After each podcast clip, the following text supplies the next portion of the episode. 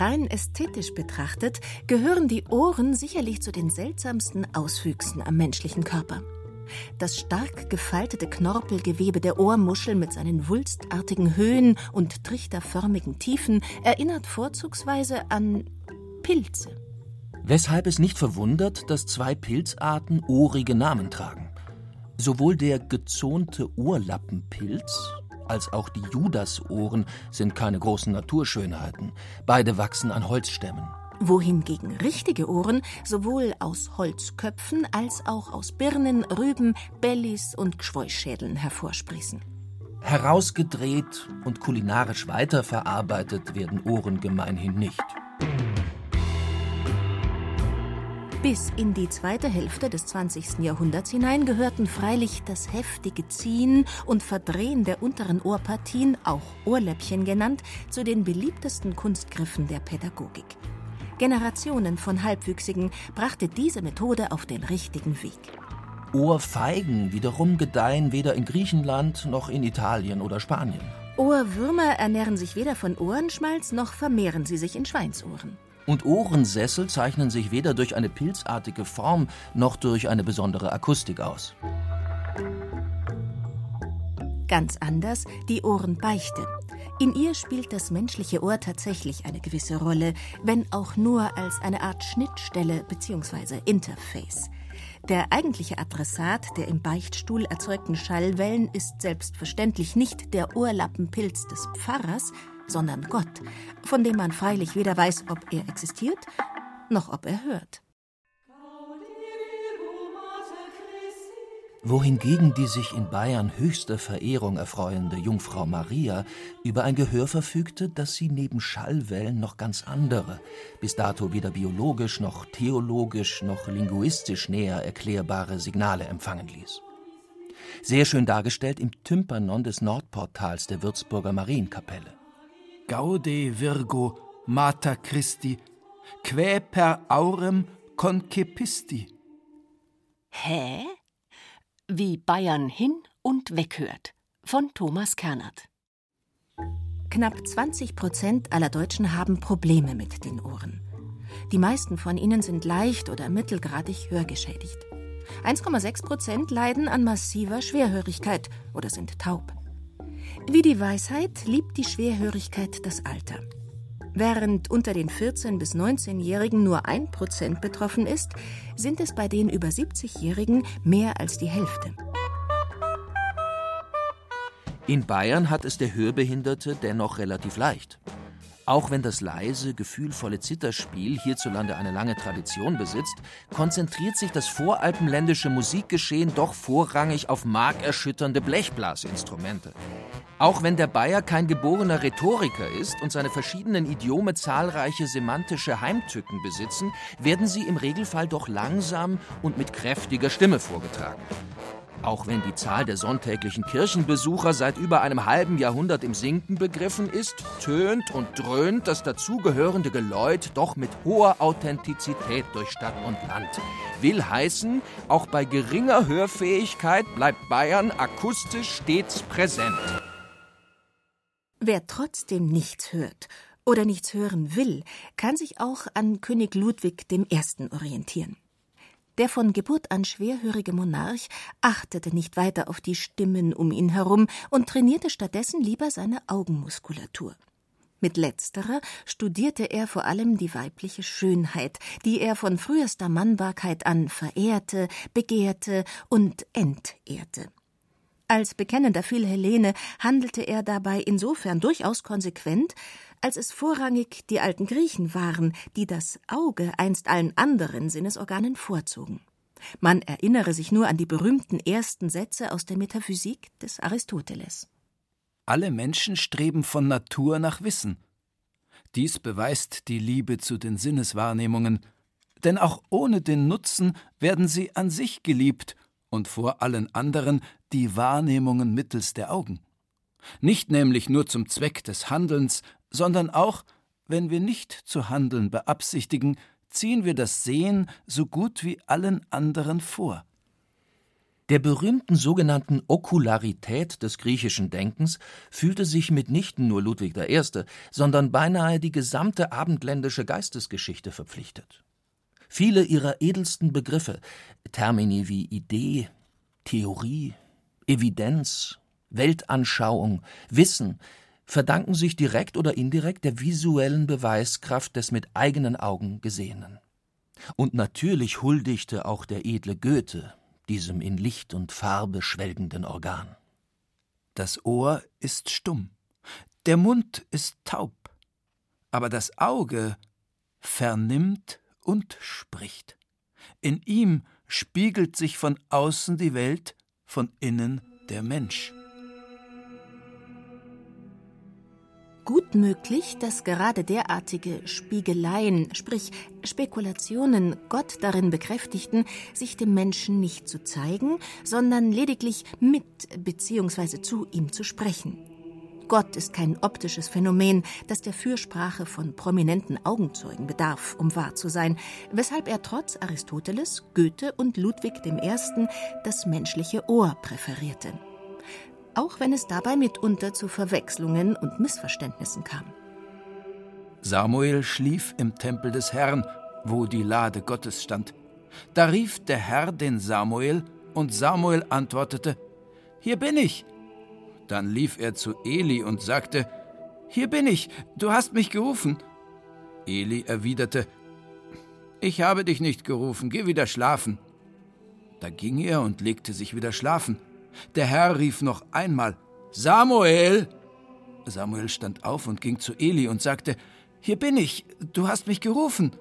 Eli erwiderte Ich habe dich nicht gerufen, mein Sohn, geh wieder schlafen. Samuel kannte den Herrn noch nicht, und das Wort des Herrn war ihm noch nicht offenbart worden. Da rief der Herr den Samuel wieder zum dritten Mal. Er stand auf und ging zu Eli und sagte, hier bin ich, du hast mich gerufen. Da merkte Eli, dass der Herr den Knaben gerufen hatte. Eli sagte zu Samuel, Geh, leg dich schlafen. Wenn er dich widerruft, dann antworte, Rede, Herr, denn dein Diener hört. Sehen kann jeder. Hören indes, das will die Bibel an dieser Stelle deutlich zum Ausdruck bringen, muss gelernt sein. Nur wer fachgerecht zu hören versteht, hört auf das Richtige und meidet das Falsche. Nur wer seine Loser richtig ausrichtet und auditiv fein säuberlich zu unterscheiden lernt, wird am Ende Göttliches zu hören bekommen. Nur wer mutig hin und mutig wegzuhören wagt, wird den Klang der Welt vom Lärm der Welt und den Sinn der Welt vom Unsinn der Welt trennen können und eine Ahnung von der elementaren Macht des akustischen Mediums bekommen.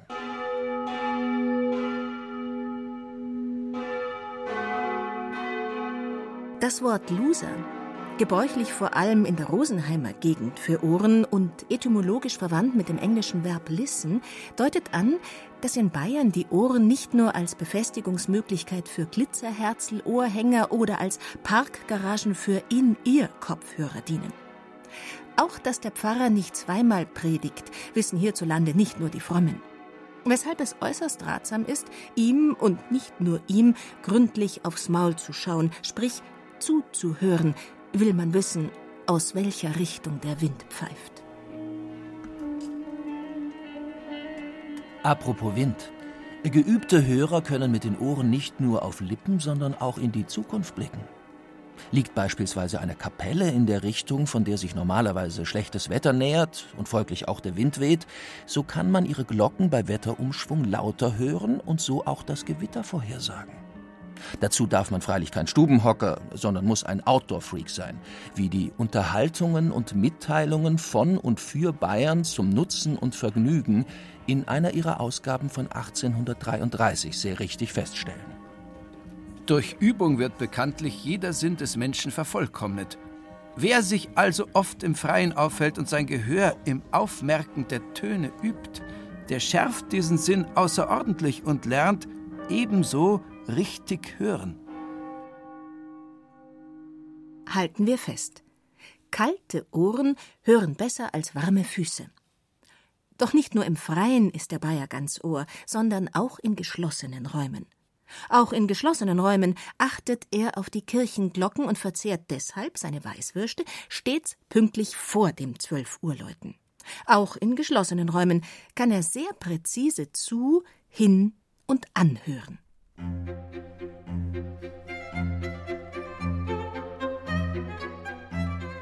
Beginnen wir mit dem Anhören.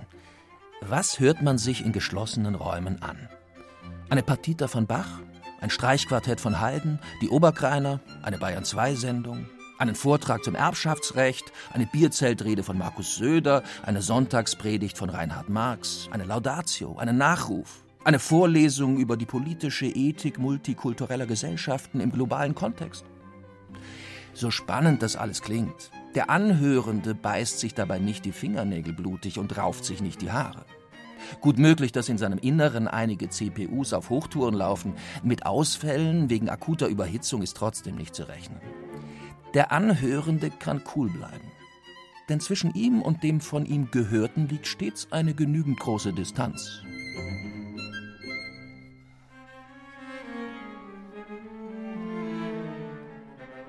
Auch wenn sein Interesse, sein Vergnügen, seine Fachkompetenz groß sein mögen, beugt sich der Anhörende nicht nach vorne über und geht auf Lauschstation. Er vermeidet derartige Exzesse, denn sie gehören nicht zur sachgerechten Performance des Anhörens. Wie der Sprecher Sprachspiele spielt, so der Hörer Hörspiele. Beim Anhören handelt es sich um ein manierliches und kontrolliertes, mehr oder minder passives Hörspiel. Die Ohren stehen offen und die empfangenen Geräusche werden anschließend gewissenhaft an die verschiedenen Zuständigkeitsbereiche weitergeleitet, Rührseligkeiten an das Herz, Spitzfindigkeiten an das Gehirn, Spaßiges an die Lachmuskeln, Vertraulichkeiten an die Zunge, Politisches in den Papierkorb. All das geschieht mehr oder minder automatisch, ohne großes Engagement, ohne auditive Gier, ohne dass sich die Ohren in salatblattgroße Trichter verwandeln würden, die alle Geräusche begierig ansaugen. Dies tun sie ansatzweise erst beim Hinhören. Beim Hinhören werden die Ohren aktiv gespitzt, sprich wie bei Hunden, Katzen oder bayerischen Kurzohrmäusen aktiv aufgerichtet. Der Hinhörende sitzt dann nicht einfach da wie ein brav wiederkäuender Seminarteilnehmer, sondern liegt, auch wenn er sitzt, auf der Lauer.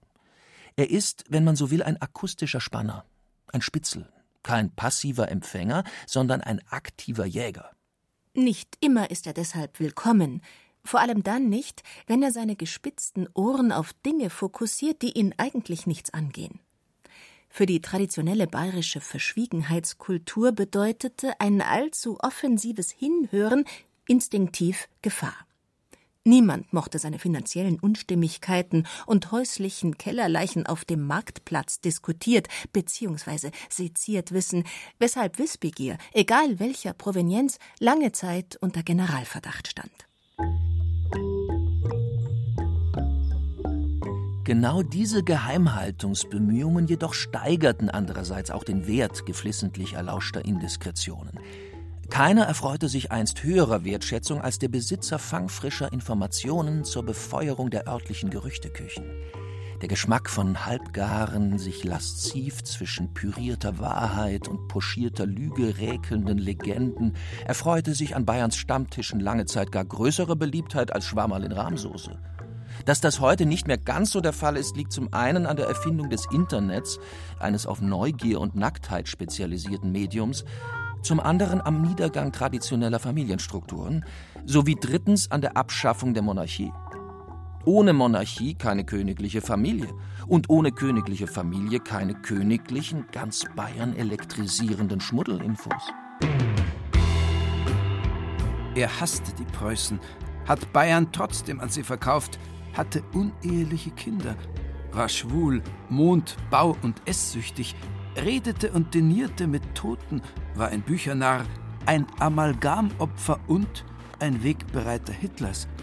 Er trank und nahm Rauschgift, war ein ausgezeichneter Schwimmer sowie ein Fan von Edgar Allan Poe.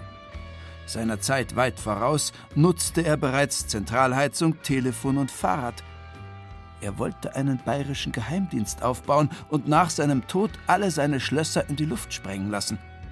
kurz vor Weihnachten 1906 fuhr er im Schlitten durch eines der Dörfer, die am Weg von Berg nach Linderhof liegen.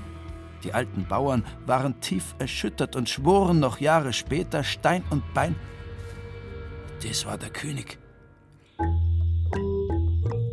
Der von fleißig plappernden Augenzeugen und fleißig hinhörenden Ohren sicherlich am nachhaltigsten molestierte Wittelsbacher war selbstverständlich der Märchenkönig. Entsprechend viele immer noch zuckende Gerüchte konnte der bayerische Schriftsteller Alfons Schweigert sammeln. Alles an Ludwig ließ im wahrsten Sinne des Wortes aufhorchen. Weshalb er denn auch von Anfang bis Ende den heftigsten Lauschangriffen ausgesetzt war. War er überhaupt ein Wittelsbacher? Wer seine Loser nur weit genug aufspannte, konnte bereits kurz nach Ludwigs Geburt am 25. August 1845 in München das Gerücht einfangen, demzufolge sein Vater nicht der aufgrund einer venerischen Krankheit zeugungsunfähige König Maximilian II., sondern der vom Gardasee stammende Hofkellermeister Giuseppe Tambosi sei. Angeblich habe man Maximilians Gattin, Königin Marie, nach einer ausgiebigen Bergwanderung mit einem erlesenen Tropfen vom Monte Baldo betrunken und gefügig gemacht.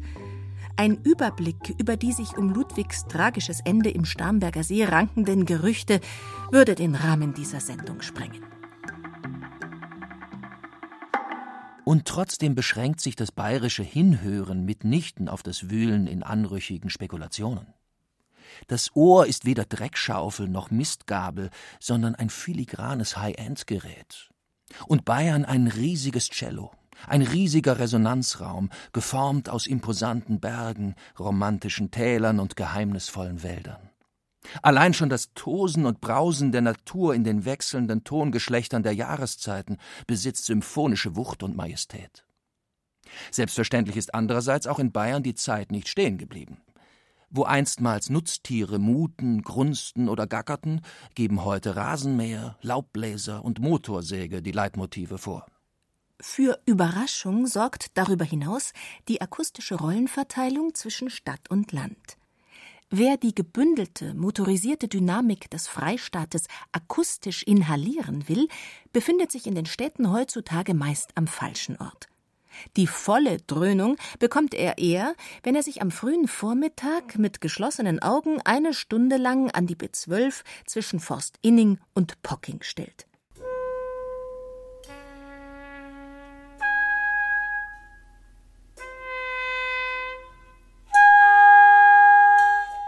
Ganz anders ist und bleibt die Stille in den Bergen.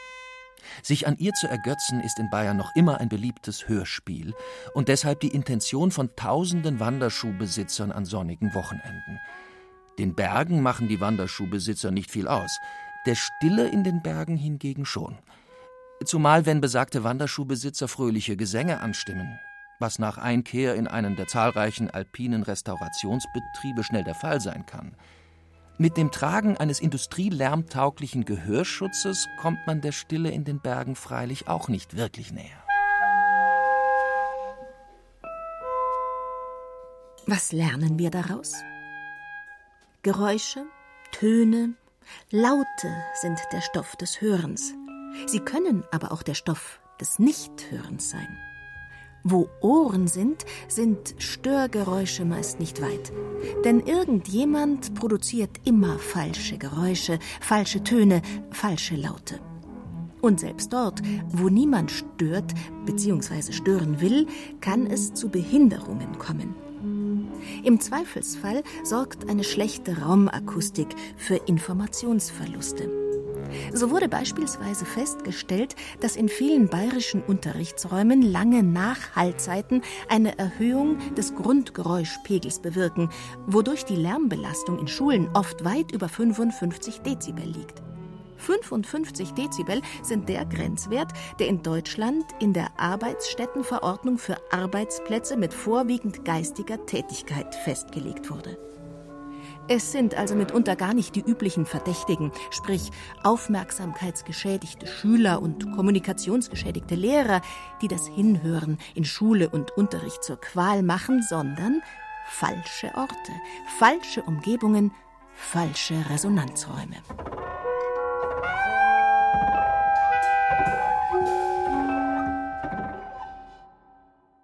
Nach Mitteilungen von Evolutionsbiologen sind neugeborene Ferkel oder Zicklein von Anfang an imstande, die Mutterstimme aus tausenden ähnlicher Stimmen mit größter Sicherheit herauszuhören. Eine Prägungsleistung, die sich nur durch eine Art von pränatalem Tuning erklären lässt. Beim Menschen ist der Prozess symbiotischer Feinabstimmungen in den audiovokalen Resonanzraum noch höher differenziert. Beim sich Einhören in den klingenden Raum der später den Namen Mutter annehmen wird, entwickelt das menschliche Fötalgehör die entscheidenden Ansätze zur motorisch-musikalischen Subjektivität. Durch Kammermusik kommen Menschen zur Welt. Hä? Was uns der Philosoph Peter Sloterdijk hier sagen will, ist im Grunde ganz einfach. Der Mensch hört hin, noch bevor er Mensch ist. Oder andersherum, noch bevor er Mensch ist, also geboren wurde, ist er schon ganz Ohr ein pränatales Fötalohr, das über lange Zeit nichts anderes tut, als der Kammermusik im Inneren der Mutter zu lauschen. Existenzphilosophisch bedeutet dies, das Hören, das Hinhören kommt noch vor dem In der Welt sein, reicht tiefer noch in die Genese des Subjekts hinab als die Tatsache des nackten postnatalen Daseins.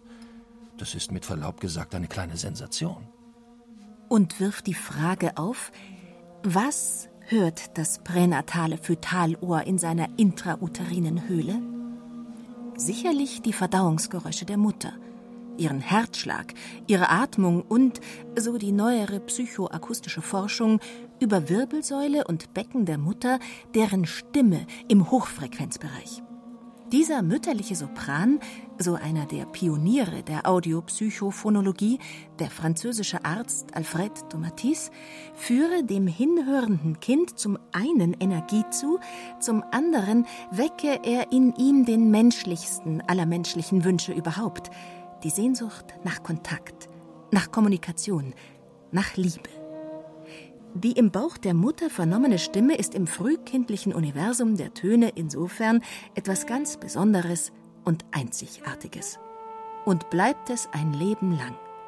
Laut einer Studie der University of Wisconsin-Madison aus dem Jahr 2010 beruhigt Mamas Stimme die Nerven, baut das Stresshormon Cortisol ab und fördert das Kuschel- und Bindungshormon Oxytocin, weshalb alle Töchter bis ins hohe Alter ihre Mütter anrufen.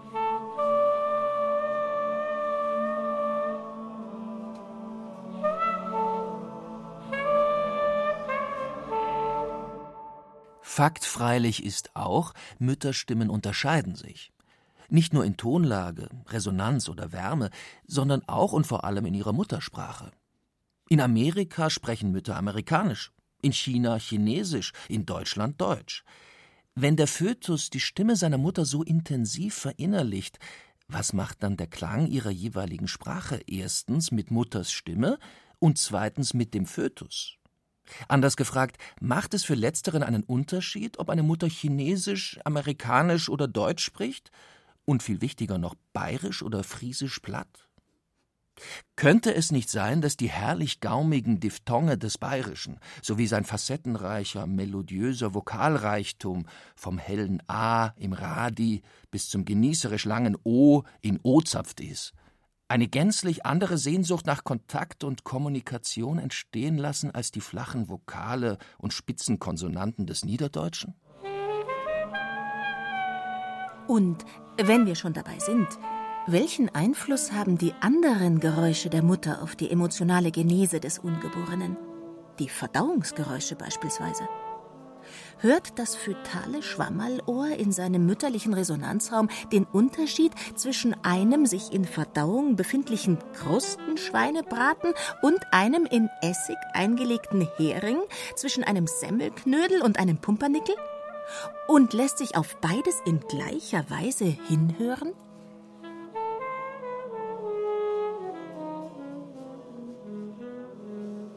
Und dann wären da noch die Atemgeräusche und Herztöne.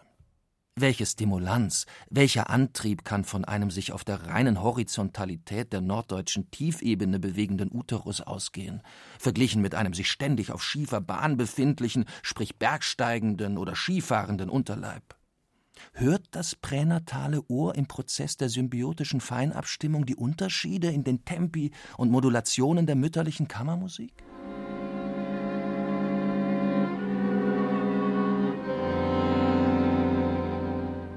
Womit noch immer nicht alles geklärt wäre.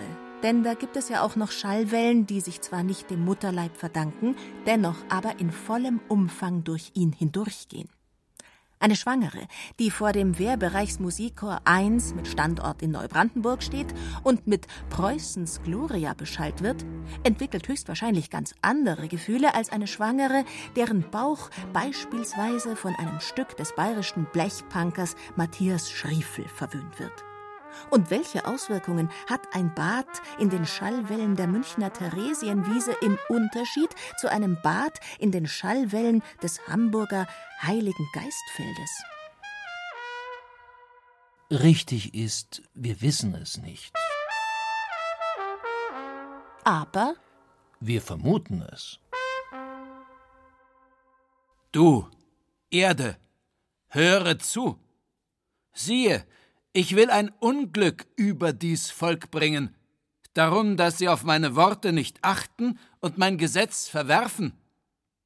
Was frage ich nach Weihrauch aus Reich Arabien und nach den guten Zimtrinden, die aus fernen Landen kommen? Eure Brandopfer sind mir nicht angenehm, und eure Opfer gefallen mir nicht. Wer Ohren hat, der höre. An. Hin. Oder zu. Wie das Hinhören ist das Zuhören aktivisch. Im Gegensatz zum Hinhören ist es jedoch oftmals nicht immer ganz freiwillig. Hör zu lautet nicht nur der Titel einer in die Jahre gekommenen TV-Zeitschrift, sondern auch ein reichlich stressbelasteter Kommunikationsimperativ. Wenn der alttestamentarische Gott die Erde, also die Menschheit zum Zuhören auffordert, so deutet dies auf Unannehmlichkeiten im größeren Maßstab hin. Hör zu ist eine Wendung, die selbst mit kuschelweicher Stimme geflüstert unbedingt richtig verstanden werden sollte, nämlich als letzte Warnung. Wem hört man im postmodernen Bayern auch ohne Aufforderung stets mit größter Zuneigung und stramm stehenden Ohren zu? Natürlich dem Vorgesetzten, dem Chef, dem Parteivorsitzenden. Die Bereitschaft, Hierarchien eine fast religiöse Verehrung zuteil werden zu lassen, ist weit verbreitet. Die Konzilianz, mit der selbst intelligente Landeskinder in kritischen Situationen auf ihre Eingebundenheit in obrigkeitliche Strukturen und Anweisungen von oben verweisen, muss über Generationen hinweg gut trainiert worden sein. Anders lässt sich ihre Selbstverständlichkeit nicht erklären. In seinen Berichten über das München in den 60er Jahren des 19. Jahrhunderts schrieb der Brite Edward Wilberforce in keiner Hauptstadt wird Untertanengeist so allgemein und plakativ zur Schau gestellt wie in der Hauptstadt von Bayern. Wenn es schneit und die Königin unter den Arkaden auf und ab geht, müssen sich die Spaziergänger jedes Mal, wenn sie vorbeikommt, in einer Reihe aufstellen und sie grüßen. Und da diese Arkaden bei schlechtem Wetter ein beliebter Zufluchtsort sind und die Königin oft auf und ab geht, kann man fast überschlagen, dass jeder Spaziergang der Königin ihre Untertanen sechs bis acht Hüte kostet. In München scheinen Hüte nicht dafür gemacht zu sein, getragen, sondern um abgenommen zu werden.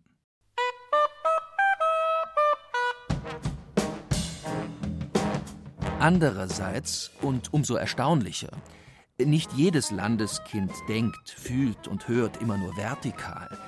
Bisweilen kann es durchaus vorkommen, dass plötzlich und völlig unerwartet irgendwelche Störgeräusche furchtbar laut und irgendwelche Nachhaltzeiten furchtbar lang werden, sodass ein Großteil der von oben gesendeten Instruktionen nicht mehr verstanden werden können.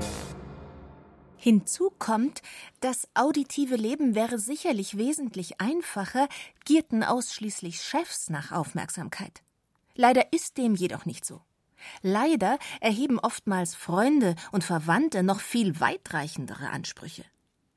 Wer von seinem Lebensabschnittspartner in der falschen Situation dabei erwischt wird, nicht richtig zugehört zu haben, hat sogleich schwerste Schuld auf sich geladen und darf froh sein, wenn er mit Weihrauch und Zimtrinde noch etwas zu retten vermag. Seine Ohren nicht ständig im Stand-by-Modus bereitzuhalten, kann einem schnell als Charaktermangel bzw. Unfähigkeit zur Empathie ausgelegt werden. Woraus folgt, Ohren gehören mitnichten nur dem, an dessen Schädel sie festgewachsen sind. In komplexen Sozialstrukturen stehen sie fast in dem Rang eines kommunistischen Gemeinschaftseigentums, in das jeder nach Lust und Laune hineinplärren darf.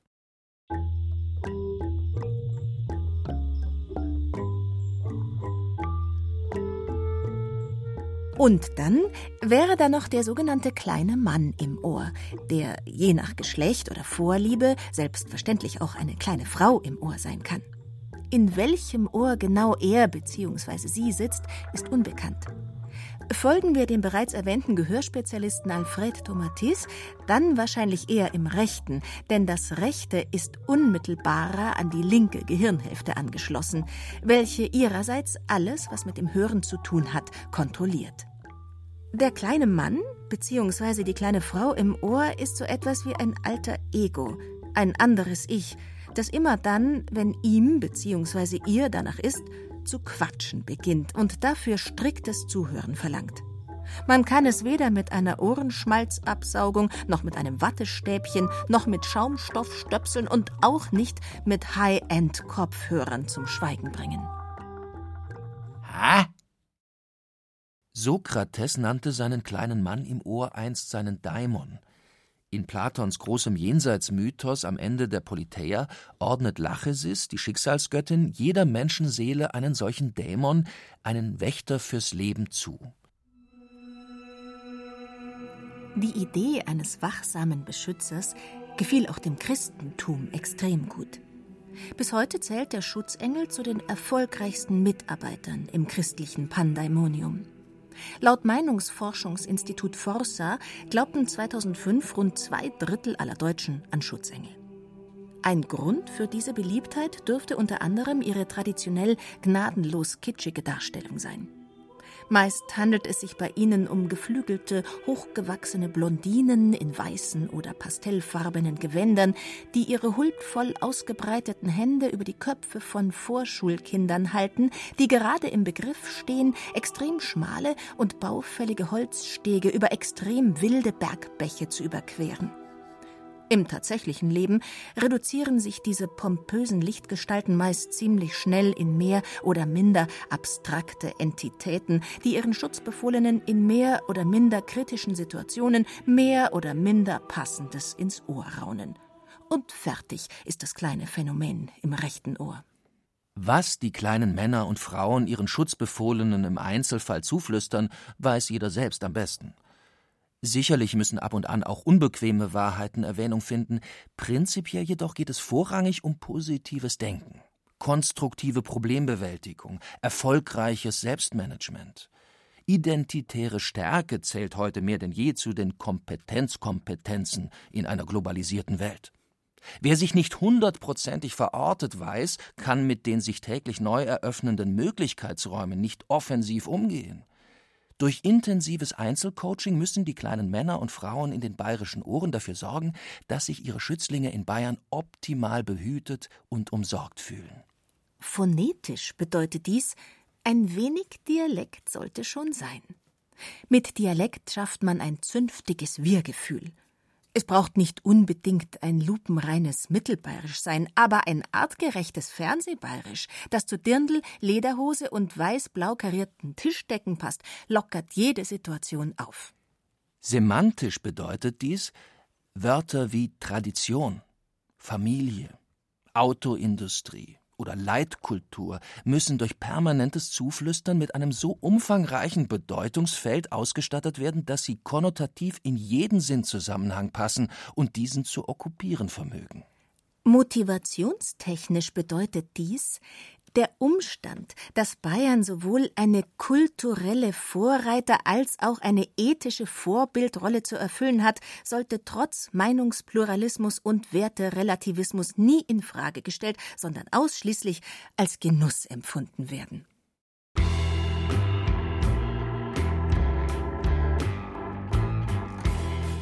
Und siehe da, das sinnenfrohe Selbstwertgefühl, das der Freistaat seit Jahrzehnten schon in alle Welt hinaus strahlt, belegt, dass die Arbeit der kleinen Männer und Frauen reichlich Früchte trägt.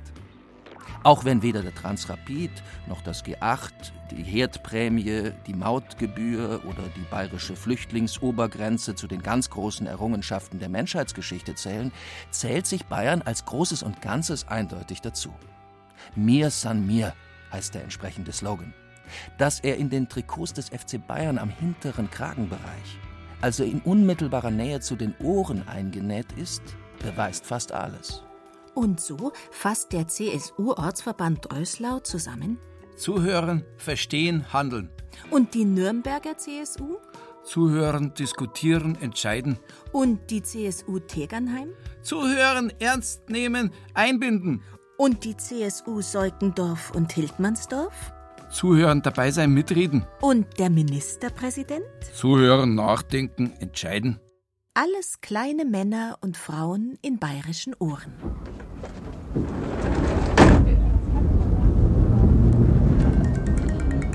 Und irgendwann klingelt es dann in der S-Bahn. Erst ganz leise, dann ein wenig lauter. Zehn Gehirne sagen sich schweigend, nicht meins. Ein paar sind sich unsicher, haben den gleichen Ton, Auftakt oder Strahlen oder Laola. Einer oder eine wird schließlich hektisch, kramt das Klingeln an die Luft, wischt über die Annahme und. Alle hören genervt mit. Dass sich die Hanna eine Ultraschallzahnbürste gekauft hat und damit sehr zufrieden ist. Der Ömer gestern da war und, na, du weißt schon, und die Ulla erst am kommenden Samstag mitmachen kann. Nein, man will nicht hinhören, will nichts von Hanna, Ömer und Ulla wissen und tut es trotzdem. In einem Experiment der Universität von Kalifornien in San Diego sollten 150 Probanden Anagramme lösen, während sich irgendwo im Raum zwei Personen unterhielten. In einem zweiten Raum saßen ebenfalls 150 Personen über den gleichen Anagrammen, doch statt eines Pärchens unterhielt sich dort lediglich eine einzelne Person mit ihrem Handy. Anschließend wurden die Teilnehmer beider Gruppen gebeten, 70 Wörter zu nennen, die in dem Dialog bzw. in dem Handygespräch verwendet wurden. Die zweite Gruppe, in dem sich die Einzelperson via Handy mit einem nicht hörbaren Partner unterhielt, schnitt entschieden besser ab, obgleich sie sich beklagte, ständig ihre Konzentration für die Lösung der Anagramme verloren zu haben.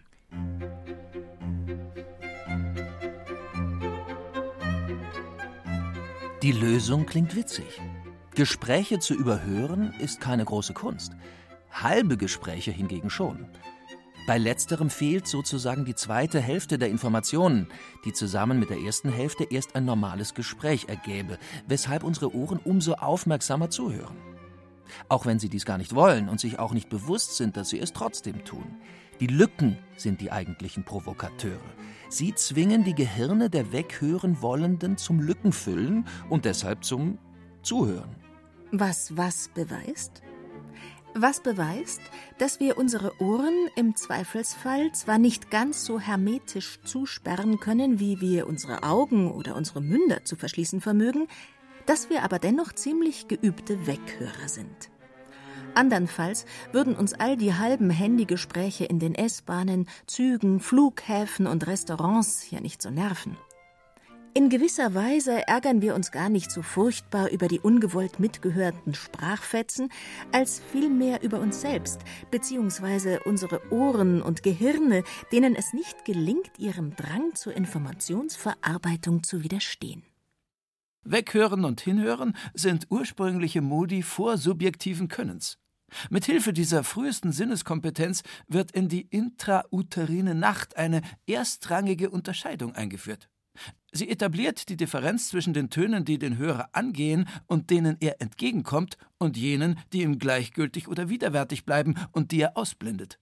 Das Ohr entscheidet in gewissen Grenzen über die Willkommenheit und Unwillkommenheit von akustischen Reizen. Hä?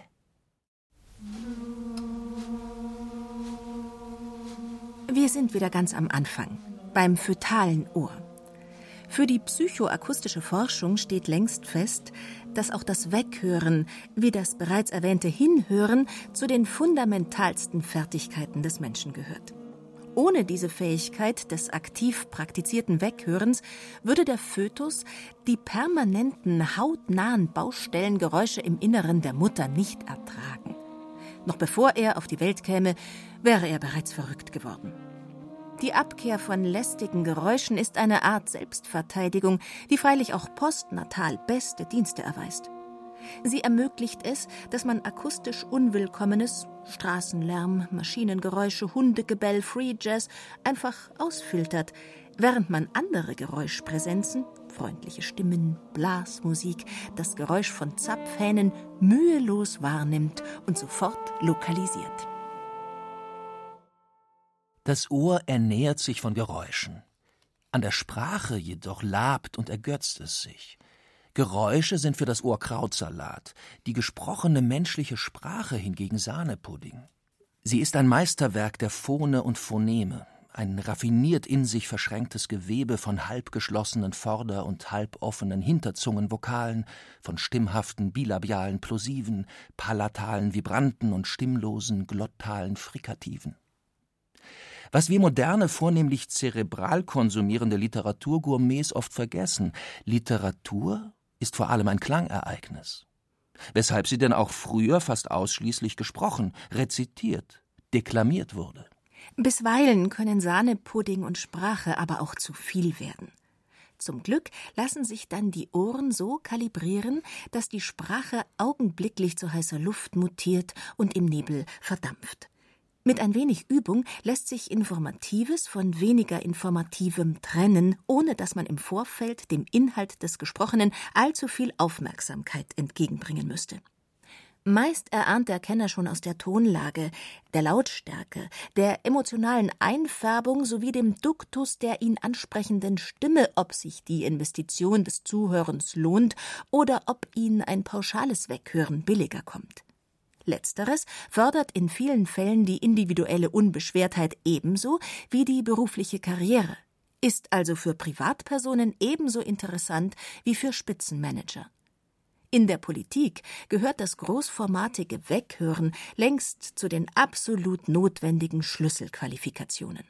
Nur so kann man, wie einst beispielsweise die Ministerpräsidenten Edmund Stoiber und Günter Beckstein nichts von den Milliardenverlusten der Bayern LB gewusst haben. Nur so kann man, wie einst Ministerpräsident Horst Seehofer, nichts von der illegalen Beschäftigung von Familienmitgliedern durch bayerische Landtagsabgeordnete und Minister gewusst haben. Nur so kann man, wie einst Verkehrsminister Alexander Dobrindt, nichts von den Abgasmanipulationen bei VW und anderen Automobilkonzernen gewusst haben. Nur so kann man, wie einst Bundesverteidigungsminister Karl Theodor zu Gutenberg, nichts von seiner eigenen Doktorarbeit gewusst haben. Wie Politiker auf Handygespräche in S-Bahnen reagieren, ist unbekannt. Könnte es sein, dass Ihre Ohren und Gehirne auch gegen Andeutungen, Halbsätze und Informationslücken weitgehend immun sind?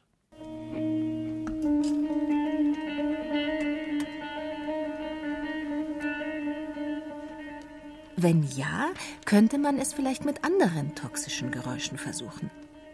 Angeblich existieren neben Smartphone-Gequassel noch ein paar relativ simple akustische Folterinstrumente, die selbst den durchtrainiertesten Ignoranten nicht kalt lassen. Da wäre zum Beispiel das fiese Summen einer in der Dunkelheit des nächtlichen Schlafzimmers zum Angriff übergehenden Mücke. Die Alternativen? Aufstehen, Licht anmachen und mit der Fliegenpatsche so lang und wild um sich schlagen, bis die chinesische Celadon-Vase in Trümmern liegt. Oder liegen bleiben, sich trotz sommerlicher Hitze die Decke über den Kopf ziehen und wie ein Rinderschmorbraten im eigenen Saft garen. Das Ergebnis ist immer das gleiche. Jucken, kratzen, sich ärgern. Ein gewisser Trevor Cox, Professor für technische Akustik an der Salford-Universität im englischen Manchester, befragte darüber hinaus über eine Million Internet-User nach dem für sie persönlich unangenehmsten Geräusch. Das Ergebnis überraschte. Weder summende Mücke, noch Kreide auf der Tafel oder detonierende Bombe, sondern das Geräusch, wenn sich ein Mensch übergeben muss. In Bayern kein ganz ungewöhnliches Geräusch. Wie sagt die Anna zum Franz, ihrem Ex, wenn ich die Sirk kimmt mir's speim. Ich sitze in meinem Zimmer, im Hauptquartier des Lärms der ganzen Wohnung. Alle Türen höre ich schlagen, der Vater durchbricht die Türen meines Zimmers und zieht im nachschleppenden Schlafrock durch. Aus dem Ofen im Nebenzimmer wird die Asche gekratzt. Walli fragt durch das Vorzimmer rufend, ob des Vaters Hut schon geputzt ist. Ein Zischen, das mir befreundet sein will, erhebt noch das Geschrei einer antwortenden Stimme. Die Wohnungstüre wird aufgeklinkt und lärmt wie aus kataralischem Hals, öffnet sich dann weiterhin mit dem Singen einer Frauenstimme und schließt sich endlich mit einem dumpfen männlichen Ruck, der sich am rücksichtslosesten anhört. Der Vater ist weg. Manche Geräusche sind lästig, aber nicht wirklich nervtötend. Es sei denn, der Hörer hat im Laufe eines individuellen Konditionierungsprozesses so etwas wie eine emotionale Allergie gegen sie oder die dahinter versteckte Ursache entwickelt. Der Ich-Erzähler in Kafkas Prosaskizze Großer Lärm hört in seinem Hauptquartier des Lärms ganz offensichtlich mehr als lediglich ein paar Türen und Stimmen. Er hört seine Familie. Er hört seinen dominanten Vater. Er hört sein Bedürfnis nach Lärmreduzierung. Ganz ähnlich und doch ganz anders mag es der Sekretärin ergehen, die das Rauschen des Computerlüfters nicht mehr erträgt dem Kellner, dem das Geräusch von hin und her gerückten Stühlen in den Ohren dröhnt, dem ehemaligen Schüler, der beim Klang einer bestimmten Art von Schulgong Schweißausbrüche bekommt. Nicht jeder, der Ohren hat, wird gleich zum Allergiker, aber die Chancen stehen nicht schlecht, dass eine immer lärmintensiver werdende Umwelt immer mehr Menschen in den Wahnsinn treiben wird.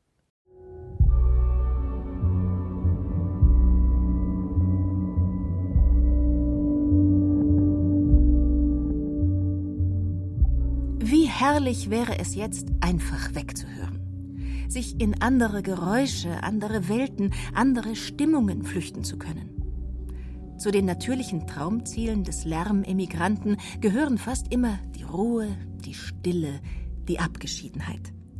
Nichts mehr hören, nichts mehr beachten, nichts mehr verstehen müssen, sich nur noch in den lautlosen Sand legen und stillschweigend die stummen Strahlen der Sonne auf den Bauch scheinen lassen. Ist es das, was sich vielleicht auch Odysseus, der große Held der europäischen Abenteuerliteratur, am Ende seiner Reisen einst erträumte? Ein bisschen Ruhe für seine vom ewigen Tosen und Rauschen der Wellen zerschundenen Ohren? Ist das jener mysteriöse, helle Gesang, den ihm die sagenhaften Sirenen im zwölften Gesang der Odyssee ins Ohr träufelten? Das Klangwunder der absoluten Stille, dem jeder Seefahrer, der die Küsten ihres Gesangs passiert, sogleich erliegt und dem auch Odysseus erlegen wäre, hätten ihn seine Kameraden nicht zuvor auf Anraten der Zauberin Kirke an den Schiffsmast gebunden.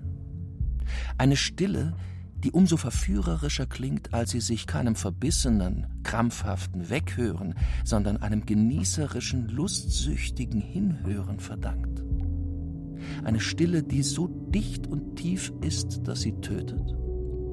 Wer sich in seinem Unverstande ihnen nähert und den Laut der Sirenen hört, dem treten nicht Frau und unmündige Kinder entgegen, wenn er nach Hause kehrt und freuen sich seiner, sondern die Sirenen bezaubern ihn mit ihrem hellen Gesang, auf einer Wiese sitzend, und um sie her ist von Knochen ein großer Haufen, von Männern, die verfaulen, und es schrumpfen rings an ihnen die Häute.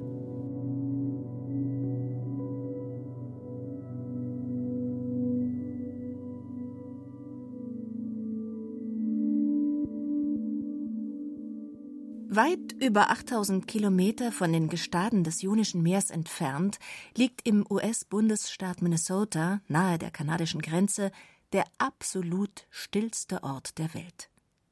Es handelt sich um keinen natürlichen Ort, sondern eine aus Stahl, Beton und meterdicken Fiberglaswänden bestehende Spezialkonstruktion, ausgestattet mit zwei Tresortüren und einem Fußboden, der bei jedem Tritt elastisch nachgibt, so dass beim Gehen keine Geräusche entstehen. Angeblich absorbiert diese gruselige, schalltote Schreckenskammer 99,99 Prozent aller Geräusche, mit dem Ergebnis, dass in ihr eine Lautstärke von etwa minus 9 Dezibel gemessen wird. Zum Vergleich: In einem Schlafzimmer herrschen des Nachts circa 30 Dezibel. Eine normale Konversation bringt es auf etwa 60 Dezibel. Kein Mucks, kein Mäuschen, kein Nichts. Der US-Lokalität fehlt jede akustische Information und somit auch jedes Leben. Das Einzige, was man nach einigen Minuten wahrnimmt, ist der eigene Herzschlag sowie Magen- und Lungengeräusche. Wo die Welt aufhört zu rauschen, wird der Mensch zum Geräusch. Länger als 45 Minuten, so behaupten die Betreiber der Orfield Laboratories, hält es dennoch niemand in dem Raum aus. Genutzt wird der Studiokomplex unter anderem von Unternehmen, um die Akustik von Tönen zu testen, zum Beispiel von Handys oder Autoarmaturen. In besagtem Studio wurde aber auch Bob Dylans legendäres Blood on the Tracks Album aufgenommen.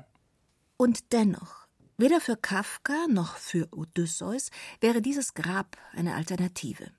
Und auch nicht für die Sekretärin, die ihren Computerlüfter nicht mehr ertragen kann, den Kellner, der seine Stühle nicht mehr rücken hören will, und den ehemaligen Schüler, der von Schulglocken verfolgt wird.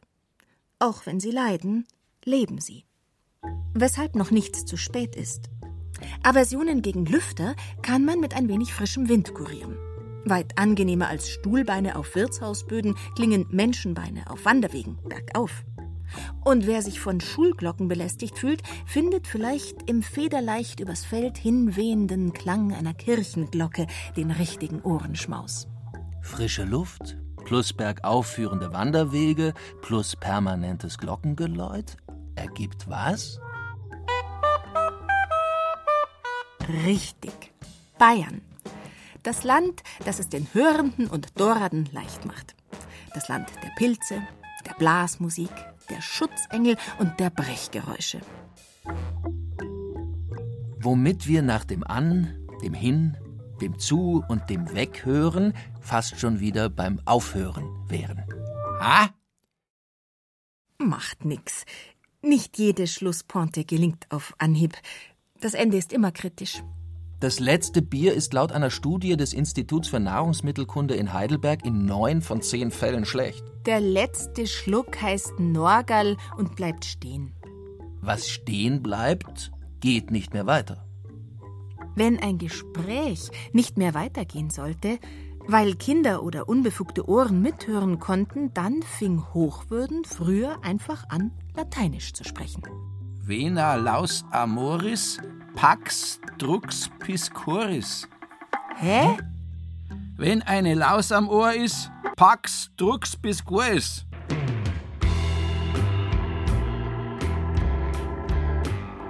Hä?